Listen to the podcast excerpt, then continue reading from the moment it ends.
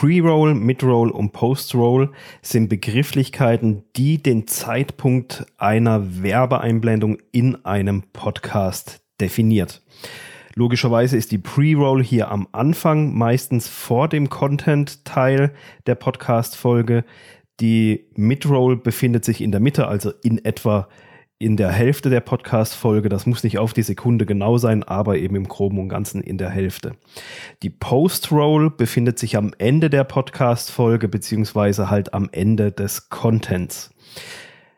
Alle drei Formate haben unterschiedliche Vor- und Nachteile und alle drei Formate werden auch sehr oft unterschiedlich vergütet. Wie hoch die Vergütung jeweils ausfällt, hängt natürlich von deinem Verhandlungsgeschick ab, beziehungsweise wie groß deine Reichweite ist, etc., wie viel Downloads du hast und, und, und. Diese Faktoren spielen dann natürlich auch noch mit rein.